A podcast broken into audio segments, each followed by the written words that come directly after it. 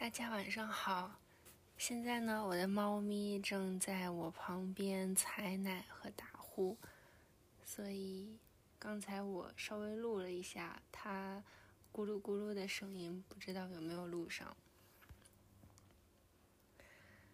嗯，今天呢，我想分享一本我最近看的呃一本书，嗯。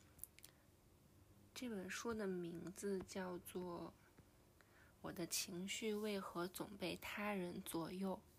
我想介绍的这一本书呢，是由嗯美国的一位心理学家叫嗯 Albert Ellis，他是哥伦比亚大学的临床心理学博士，嗯，也是理性情绪行为疗法的创始人。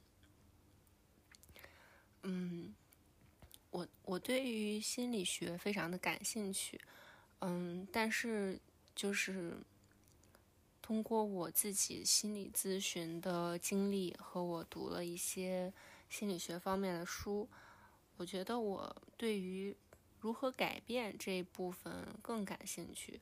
对于追溯原因，就是去挖掘童年。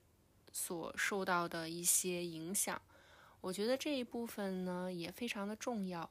但是，嗯，我更加倾向于积极的去面对我们今后的生活，去克服一些我们之前可能因为创伤所带来的一些现在的一些不太好的，嗯，一些反应。嗯，这位心理学家呢，他有一句话我非常的喜欢。他说：“我们不是被邀请到这个世界上来的，生活本身没有意义，而是我们赋予了它意义。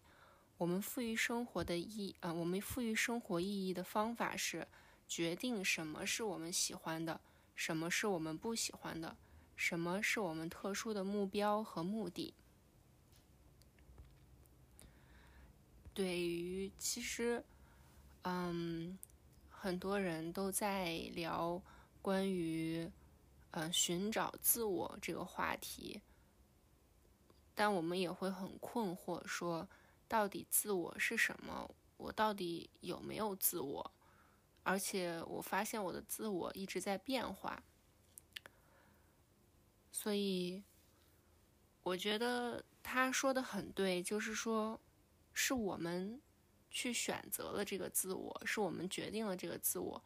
但是同时呢，我们确实也有一部分的天性需要我们去尊重，也需要我们去探索、发现自己的天性到底是什么。所以这两者的结合是非常重要的。然后我们回到这本书的内容当中，它主要就是讲说。嗯，我们就是我们有生活中会有很多情绪，都非常的困扰我们。比如说，嗯，有四种情绪，它命名为“致命四人组”，就是四个非常恼人的情绪吧。第一个是过分的烦躁，第二呢是过分的生气。第三是过分的抑郁，第四是过分的内疚，它都加上了“过分”二字，就是当我们产生烦躁、生气、抑郁、内疚的情绪，这是很正常的。嗯，这是我们生物本能的一些反应。但是呢，如果它过分了的话，它它就是会影响到你。的生活的话，影响了你的行为，影响了你的人际关系。这个时候，我们就可以定义为，呃，过分二字。然后呢，他把嗯产生情绪和行为的这一系列过程分成了三个步骤。嗯，它命名为 A、B、C。A 呢是。具体的人或事，具体的人或事，嗯，又分为重大危机和一些日常烦心的琐事。嗯，比如说这次的新冠肺炎就是一个重大的危机，是我们个人无法去改变和控制的一个事情。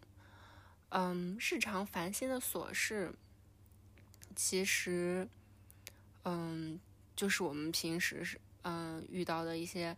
小事情，但是呢，它虽然小，但是好像总是萦绕在我们的心头，让我们没有办法去，嗯，感受更好的去感受生活中美好的部分，也很难去集中精力做自己本来想要做的事情。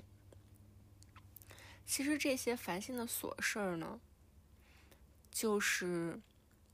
就是你你想要的和实际上发生的产生了差异，然后你又觉得没有办法接受这个差异的时候，你就会觉得这些事情很糟心。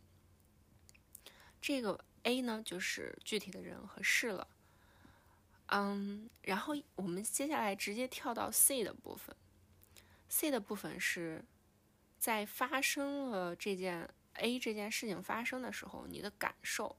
以及 A 发生的时候，你的行为，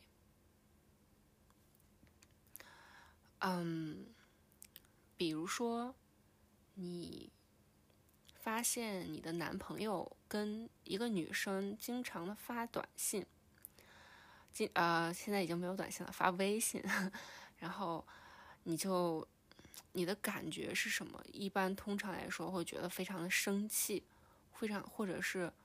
会觉得非常的不安、恐怖，嗯，或者非常的难过。然后呢，这个在这个事情发生的时候，你的行为是什么？这你的行为有可能是，嗯，跟他吵架，或者是继续去偷看他的手机。嗯，这些呢就是 C 的部分，就是你的感觉和你所做的事情。然后中间的这个 B 呢，是什么？B 其实是你的思考，其实它有点像一个反射弧一样的。就比如说，你首先接收了信息，然后你去分析信息，再到 C 呢，就是你去反应你的感受和反应。然后在 B 的这个思考的部分。分为两种思考方式，嗯，一种呢就是我们称之为病态的思考方式，另一个呢是我们比较鼓励的思考方式。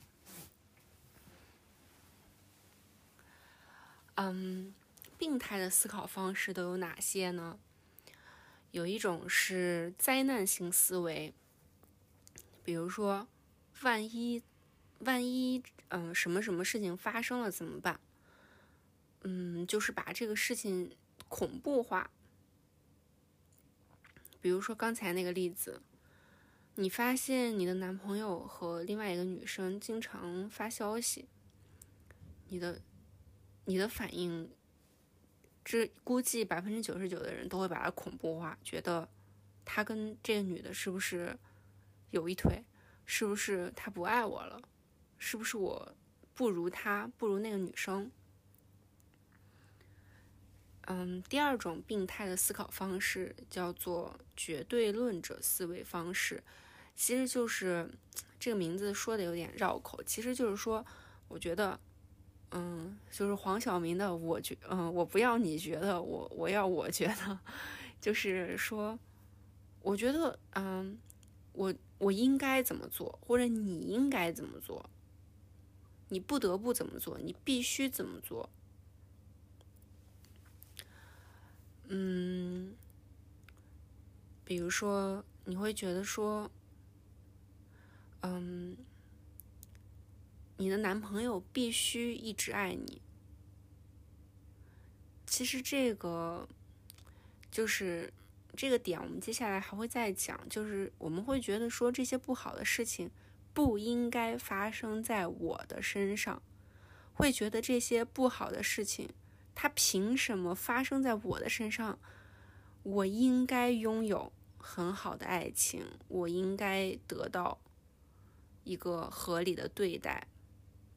但是事事实上，这个世界它没有所谓的公平，这些事情都是随机发生的，我们也无法控制，所以很有可能这种不好的事情会发生在我们每个人的身上。如果你按照嗯这个世界应该是顺遂的这样的思维方式的话，会让你觉得很痛苦。嗯，第三个病态的思考方式是合理化，就是不去感觉，只去否认。嗯，比如说，你你明明发现了你的男朋友和别的女生的的那个微信记录很多，然后你就会催眠自己说，嗯，他不可能，他不可能跟我分手，他一定是爱我的。或者说，当你你们公司要裁员的时候，你非常的紧张，但是你告诉自己说，我根本就不在乎这个职位，我根本就无所谓，我根本我也不想在这个公司待了，就算把我辞掉，我也我也不我也不在乎。或者是有的人会，嗯，身体哪里疼痛，但是其实他非常的害怕，嗯。但是他会告诉自己说：“我的病不严重，没关系。”其实我们的家长，他们年纪大了之后，嗯，就会很拒绝去医院检查或者怎么样。其实就是因为他们害怕，他们嘴上会说：“嗯，我的身体我知道，根本没事儿，不用去医院，过两天就好了。我或者我自己去买点什么消炎药吃一吃就好了。”嗯。就觉得根本不严重，其实这个也是一种合理化，就是其实是非常的恐惧，然后他在自我欺骗，他没有勇气去正视这件事情，也没有勇气去面对这个事情的结果到底是好还是坏。那我们说这三种思考方式都是病态的，那么什么样是更好一点的思考方式呢？就是说，我想要做好，我想要得到，但是并不是非做好不行。就算得不到了，我也要接受，我也会接受。其实，嗯，可能就是说，我们需要以一种更加放松的态度，更加嗯，像是在做一个游戏的态度，就是。我会尝试，我会去，嗯，尽我最大的能力去做。但是，即使结果是糟糕的，我会去接受这个糟糕的结果，也接受我自己随之而来伴随的痛苦。我会去走过这一段痛苦，就好像说，你去，你发现了男友的这个事情。你可以直面的和他去聊一下。其实可能很多人会非常害怕去直接讲出来这件事情，觉得很说不出口。但是你可以去问他说：“我们你觉得我们之间到底有没有什么问题？”或者采用其他的办法去沟通，嗯，去直接的迎接这件事情。也许等待你的是，你们会分手；也许等待你的是，你们还是会和好，非常幸福的在一起。但是，你都会去努力去尝试沟通，尝试挽回，尝试让你们的关系更好。但如果你失败了，你也接受这份失败。那么。我们的这个 A、B、C 之间的关系呢，其实是当 A 发生的时候，首先有了 B，通过 B 的这个思考，然后呢产生了 C，你的感觉和行为。也就是说，发生了某一件事情的时候，你会有这样的感受和行为，是因为你的这种特定的思考而形成的。如果今天你的思考会变化的话，那么你的行为和感觉也会产生变化。所以，我们呢，主要是想要，嗯，集中去改变自己的一些比较病态的思考。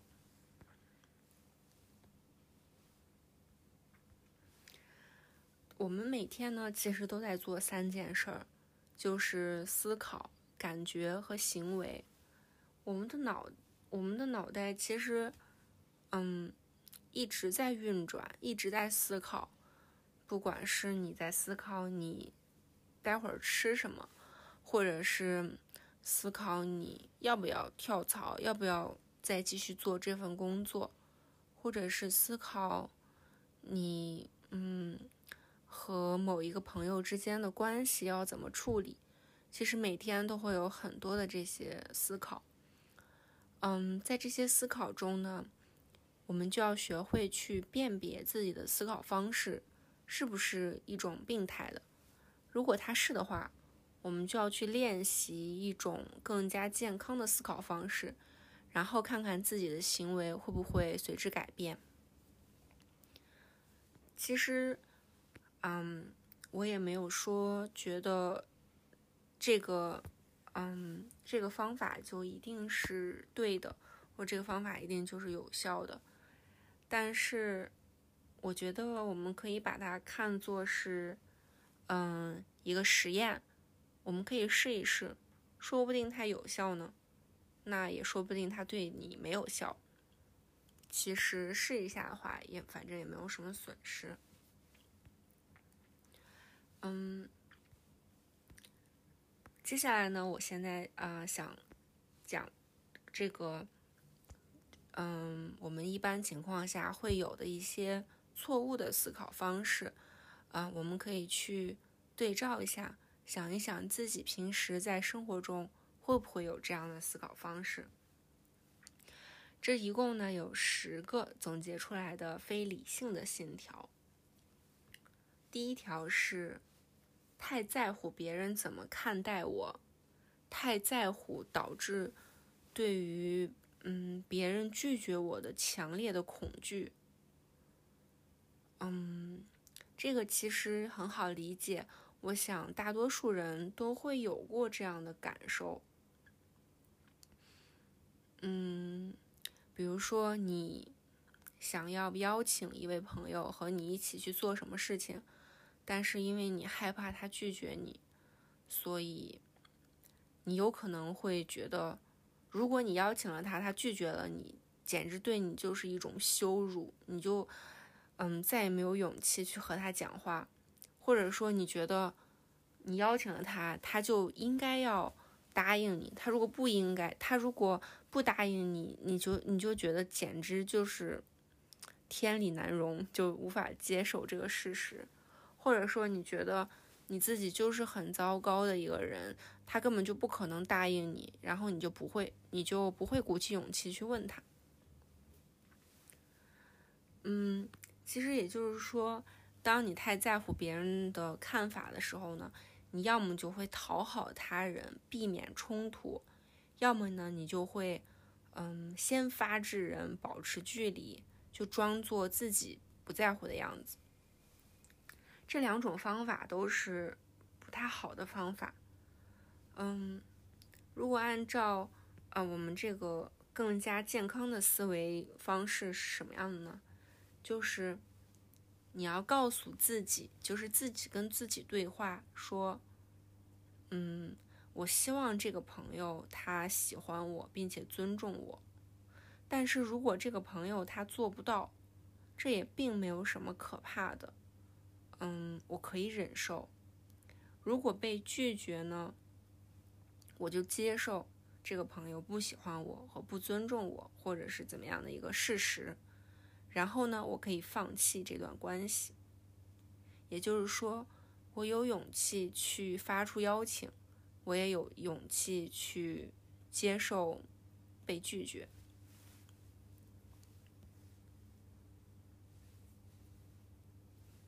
嗯，第二点呢是，我绝对不能在重要任务上失败。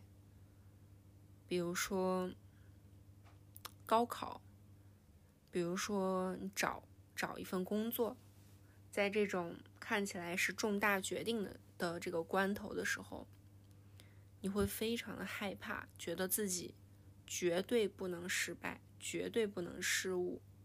其实这样呢，也是会导致，嗯，就过于紧张，有可能就反而没有发挥好，或者说，嗯，你会合理化，觉得我根本就不在乎这件事情，无所谓。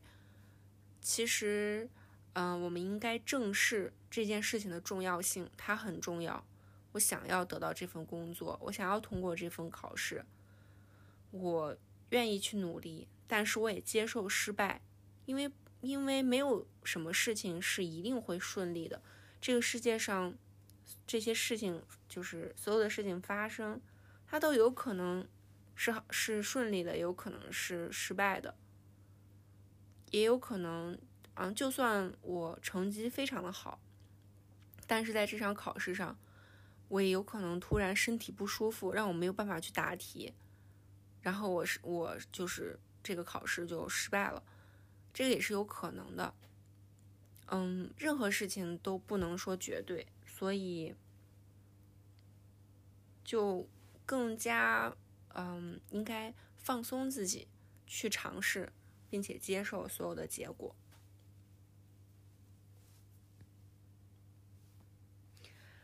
嗯，比如说我现在呢，处于我自己职业生涯非常非常。嗯，纠结的一个一个一个阶段，嗯，我想要去跳槽，而且我很纠结要不要换一个行业，我甚至不知道自己要换什么行业，我非常的害怕。可是我同时又觉得说，我现在的工作非常的不适合我自己，即使他能给我提供一份比较有保障的收入。那么我是不是就因为太害怕了，所以就一直嗯维持现状呢？不敢去尝试。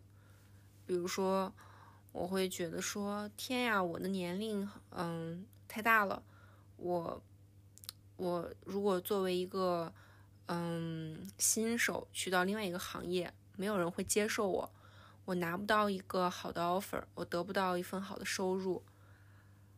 嗯，也许我不如年轻人，我不如这个专业的人，我不如这个专业并且在这个工作上做了五六年以上的人，我非常的害怕，我因为害怕失败就不去尝试，所以就然后一直在我现在的这个不喜欢的岗位上磨时间，嗯，消耗自己，这样的话呢，就是一个非常错误的思考。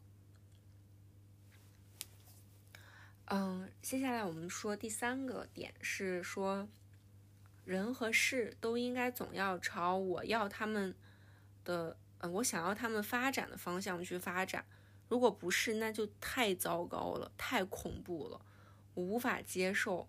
我始终应该得到公平的对待。嗯，其实这个点就让我们想到小孩儿，他经常，他们经常会，嗯。哭，然后说凭什么呀？为什么呀？我不要，我怎么我我就要什么什么什么？然后就就是，其实我们长大之后也会经常有这种小孩子的任性和这种嗯，觉得凭什么我你这不公平，这我不我不应该得到这种不公平的对待。嗯，其实呢，嗯，就像刚才所说的。嗯，任何事情都有可能发生，有可能今天这个不公平的事情就发生在了我自己的头上。这个时候，我就是接受。同时，我要注意的是，如果我不接受，我很有可能会反应过激，我会非常的痛苦，我会表现失态。这个时候呢，嗯，我会加大这个问题，就是说，本身我已经遇到了一个不公平的事情，它就已经是一个麻烦。而我自己的行为过激的反应，嗯，如果再加大了、扩大了这个麻烦，这样就更难解决。所以，更好的选项是冷静的对待。我知道，嗯，这样讲非常的容易，但是做起来的时候是非常的困难的。所以，我们确实需要去感知到自己的，嗯，状态是不是反应过激，然后我们不停的练习我们的思考方式，嗯，这样呢，就是帮助我们一点一点、一滴一滴，呃，一点一滴的去改变，嗯。也不是说过急的去追求，说我们立马就能变成一个非常冷静的人。第四个呢是，如果说前面这三种坏事儿的一种出现了，我非得找个人骂个痛快，嗯，我非得找一个人去发泄。其实找一个人发泄，这个嗯，有可能你会跟你的。伴侣去发泄，有可能你跟你的小孩儿发泄，甚至有人可能会，嗯，跟路人、跟店员去发泄，甚至说，嗯，其实还有一种人，他是嗯内向攻击型，他没有发泄在外面，他会自责，他会恨自己，他责备自己。其实呢，这都是在。嗯，念一种应该经，就觉得这事儿应该怎么样，那个事儿应该怎么样，可是没有发生，所以我很不爽，所以我就要把这个责任推卸给谁谁谁，嗯，或者说，我甚至把这个责任就是全部怪到自己头上。这四个点呢，是我们平时生活中非常容易，嗯，去这样想的一种倾向。嗯，下面的几种呢，就是也会有，嗯，大家可以了解一下。第五个呢，就是说执着于万一，万一怎么样？万一这个，万一那个，特别特别的担心。嗯，然后呢，这种万一呢，也会导致我们下一项就是说，一定要找最完美的解决方案。其实这也就是说，嗯，那种事事要求完美的心态，嗯，可能大家最近也都。嗯，读很多东西，看到网上的很多的，嗯，一些讲解，就是说完美主义会让我们一事无成这些观念。嗯，下面呢就是说逃避责任和困境。接下来呢是说，如果我事事不投入，只保持若即若离的关注，我会永远开心。就是不做，那我就不会错的这种心态。嗯。接下来呢是说，嗯，我会怨天尤人，觉得是我小时候的事儿。我小时候父母对我怎么怎么样，没有让我受到好的教育，或者说，嗯，最近工作中我遇到非常贱的上司，就都是怪他们让我现在的感觉不好，都是他们现在害得我，嗯，没法集中，就是他会把，就是把这些事情都归于自己的过去。其实盯着过去呢，就会把这些事情恐怖化或者应该化、合理化，会增加我们的焦虑。嗯，因为过去的事情已经发生，我们谁也没有办法改变。最好的方法就是去努力改变自己对这些事情的看法，坦然的接受，朝前走。嗯，这种接受我知道很困难。但是它也是唯一让我们继续前行的方法。有一段时间，我会，嗯，思考，觉得，比如说，当我遇到不公平的待遇的时候，我会觉得说，你让我如何去改变我的看法？我如何让我坦然接受？嗯，甚至说，嗯，假如说一个女生她遭到了性侵犯。那你说她遭到了性侵犯，你让她怎么去努力改变对这件事情的看法，坦然接受，朝前走呢？我觉得这样的说法根本就是不公平，根本就没有去嗯考虑到这个人他到底遭遇了什么事情。可是后来，嗯，我是这样想的，就是说。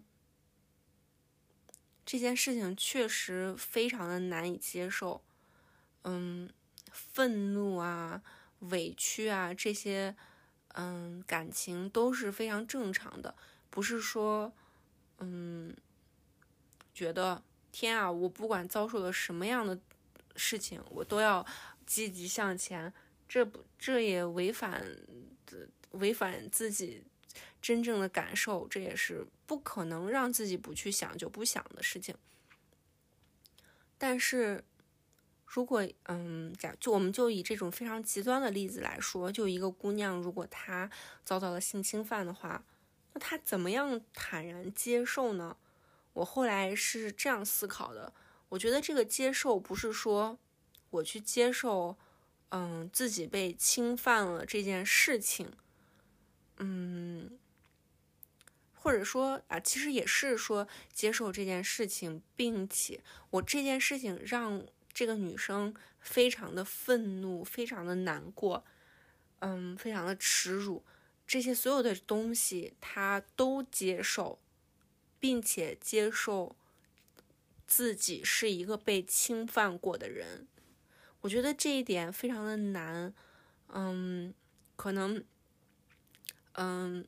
很多女孩子，她受到了这些事情之后，她不能接受。其实最不能接受的是，觉得自己变得不干净了，觉得自己变得不好了，好像变成了一个被嗯糟蹋的人，一个被糟践的东西。就是他会贬低自我的价值。其实这个是他不接受的最主要的原因。但是我希我想，嗯，这种这种情况下的人，他要需要去接受的是自己是一个很好的人，自己是一个委屈的人，自己是在这个事件中遭受不公的人，而且，也许这样的接受会帮助他们朝前走，朝前看。就比如说之前，呃，台湾的那个作家女孩林奕涵。嗯，我我不知道我有没有记错她的名字。她后来自杀，其实我觉得她有太多不接受的成分了。我完全理解、同情他所有的不接受。嗯，但是我觉得非常的可惜的是，他结束了自己的生命。如果他接受这件事情的话，也许。也许他不能写出，嗯嗯，那个作品来去表达他的那种心中的愤怒，他或他或许可以通过这种表达来发泄，但是，嗯，我觉得他如果困在这种他的那个嗯情绪里面，他困在那种他不应该受到这种待遇的这种，嗯，就是这种纠结里太。多的话，也许他可以，嗯，更尊重自己的生命，可以选择活下来，并且带着这份伤痛去，嗯，生活，迎接一些他后面还会遇到一些，嗯，好的事情。嗯，然后就是，嗯，最后一点是说，说坏人坏事儿不应该存在。嗯，其实这个时候我们也应该调节，就是说这些事情呢，并不应该导致我的情绪和反应，是我的看法导致了我的情绪和反应。我们可以愤怒，可以去努力去制裁他们，但是我们自己的情绪和反应，嗯，最好不要受到太多的影响。好，接下来呢，嗯，我就要聊一下我们，嗯，正确的思考方式，嗯，通往成功的四个步骤。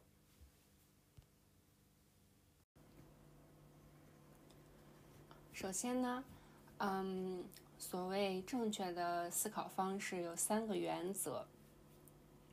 第一个原则呢，是对自己的感觉和行为负责。是不受制于人和事的必要条件。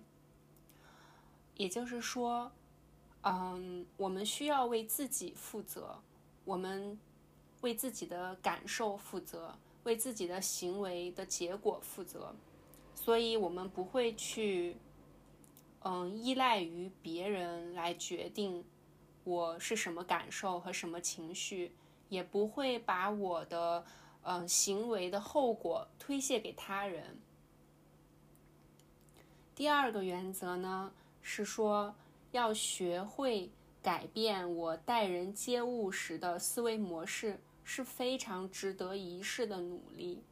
嗯，其实我觉得这一点，嗯，其实是挺难的，因为很多时候，当你处于一种行为模式的时候，你很难去发现自己，嗯，就就在这个行为模式之中。就好像说你在地球上，所以你无法感受到地球是在自转的一样。我们自己的一些惯性的一些行动和思考方式，对你来说就是你的，嗯，物理第一定律，就是你所谓的重力的定律，它就一定会这样行走。你从来没有质疑过它，甚至你压根儿就没有去思考过质疑它。嗯，我想拿我自己举一个例子，就是说，在我进行心理咨询之前，我一直认为我是某一种人，我一直没有认为自己是一个非常怎么说非常胆小、不敢说出自己感受的人。其实，我觉得每一个人就是在某些事情上，他都是有多面性的。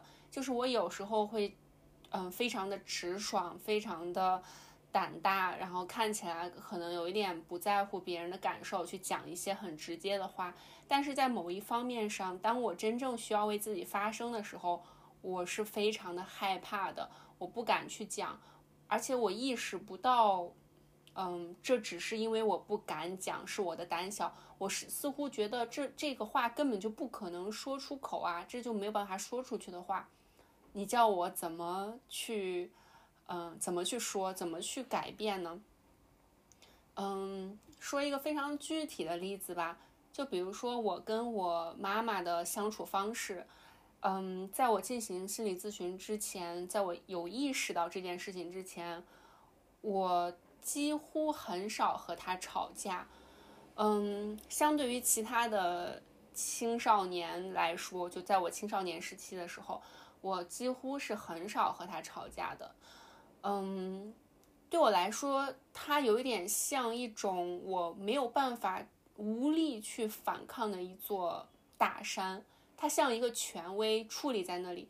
而且非常奇妙的是，我和我妈妈的关系，在她看来或者在外人看来，像是一种很好的关系，很朋友一样平等，什么都可以聊。但其实殊不知，在这个什么都可以聊之中，是我一直在捧着她的，我一直在小心翼翼的维护着她的某一方面的自尊心。然后在我，嗯。但就因为我有这样的一个意识，我和妈妈的相处，在嗯对我来说有一部分是非常痛苦的。然后我，但是我在这个痛苦上，我看不到说问题出在哪儿，我只觉得说我很可怜，我很委屈。可是我，我是他，我我不可能去违，嗯，去挑战我妈的一些权威，我不能这样做。我觉得这样做是不对的，不孝的，是疯狂的。然后我和心理咨询师的一些沟通之后，让我发现了原来，原来有些时候他是做了一些让我不可以接受的事情。我是可以说的，我是可以和父母吵架的。我和父母吵架不是说我的错或者谁的错，我只是表达我的心情，我去沟通，这是一个。嗯，这个这个就是，其实它不仅仅是我和父母的关系，还有我和他人的关系，就是它是一个契机，让我发现了我自己有这一个点。我发现我好像在很多时候我没有办法去表达自我，但是我一旦发现了我这个思维模式有问题，我就可以意识到这一点，然后做一些非常非常小的改变。但是改变一旦开始，它就是一个成功。好，接下来呢，我们来讲一下第三个原则，就是说我会坚持并且有计划、有步骤的做下去。这个事情其实，在任何事情上都是一个非常有效的方法。嗯，就是你如果一旦一旦觉得说这种改变让你觉得很累，嗯，你想要回到自己的舒适的位置的时候，你就放弃了这种改变，然后你又回到了自己一些之前的一些循环中去。所以，嗯，坚持有计划。这是一个，这也是让我们主导自己情绪的一个非常重要的原则。好，我们接下来来聊一下，说，嗯，在具体的这种就是具体事例中，我们如何来主导自己的情绪？首先呢，当啊，比如说我们发生了这个。A 这件事情，然后呢，似乎这一切都是在瞬间，我们就已经产生了情绪，或者瞬间我们就已经产生了一种行为，嗯，似乎不受控制。然后，当我们已经在这一瞬间中达到了 C 的这个位置的时候，我们首先可以去问一问自己，我的感受和行动。究竟有多么不恰当？尤其是要注意那些过度的情绪、过度的烦躁、愤怒、抑郁、内疚、沮丧，嗯，受伤感或者戒备、挫败、嫉妒、威胁、恐吓，各种各样的不想见人、拖延、回避、对人有敌意等等等等等等。就是第一点，还是要去意识到这件事情。意识到我现在处于一个什么样的感受之中，嗯，比如说，嗯，还是举这个恋爱的例子吧，就是说和男朋友吵架，嗯，可能，比如说可能因为，嗯，他。没有及时回复我的消息，嗯，然后呢，我就觉得非常的惶恐，非常的愤怒，然后我就给他打了一百个电话，然后他还他都没有接，这就这个加剧了我的愤怒，然后我就，呃，可能又发了很多话，很有有一些伤人的话，有一些说我们不要在一起好了这样的，嗯，冲动的话。然后可能我删一删微信啊，删一删手机啊什么的，拉黑之类的，就是会可能会就是一下子滑入这种特别愤怒的举动中。然后呢，我们第二步呢，啊，我们还这这一点是说，嗯，我们现在我我发现了我有这一系列的举动，然后我在脑中意识到。因为他没有接我的电话，他或者说，嗯，几天都没有回我的消息，这件事情上，我的感受和行为恰当吗？我的感受是非常难过，非常的惶恐，我害怕，我觉得我很担心，我觉得我不被爱了，我的行动。也是非常疯狂的去打一百个电话去骂他，或者是去拉黑他。当我去想这样的行为的时候，我会发现这是不这是不妥当的。这并不是在我理智的时候，我这是不是一个最优的选择？然后呢，我们到达第二步是说，我们现在回到思考当中，我来问问自己，我是怎么想的？我我是怎么想的，把自己弄得这么不开心呢？我是不是有一些不合理的恐怖化、合理化、应该化？可能他没有接电话，他没有回我的消息，我就觉得他不爱我了。这似乎有一点夸张，是我可能有一些小题大做了。但是我又觉得，嗯，他应该我们说好了，比如说每天晚上说晚安之类的，他应该要在今天晚上跟我回一句。嗯，简简，我觉得简单的一个消息，或者发一些图片，呃，发一些表情什么的来，这是我们的互相的一个约定。我觉得这个花不了两分钟的时间，为什么他没有做？我我仍然感到生气。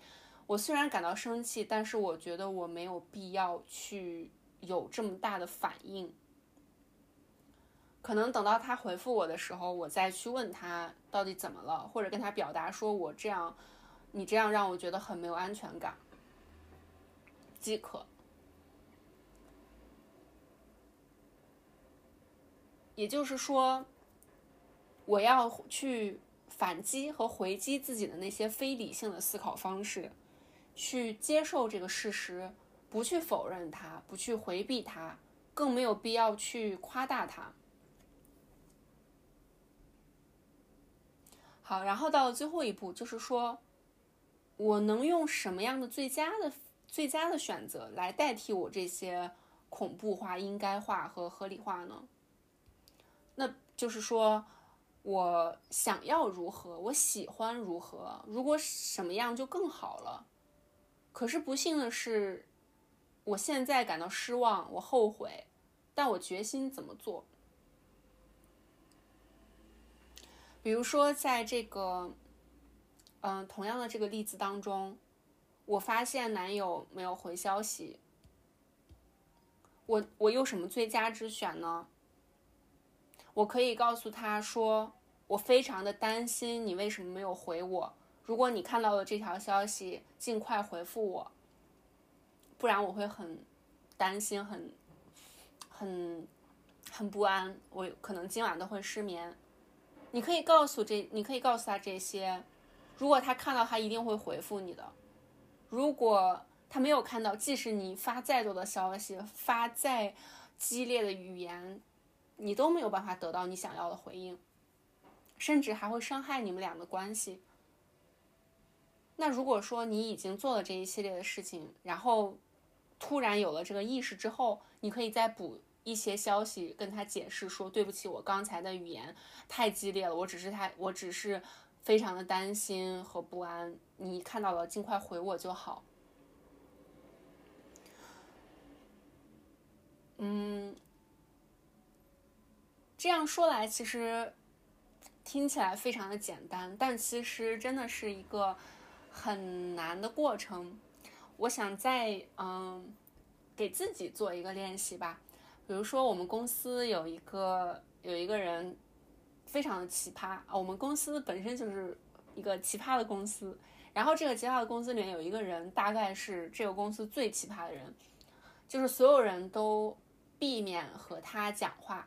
他是一个管呃网络和一些就是电子设备的一个人。然后呢，如果你比如说有一些呃电脑出现了一些问题，然后比如说手机的密码忘记了。嗯，有这样需要重启啊这一类的事情的时候，你就必须得去找他去给你做这些工作。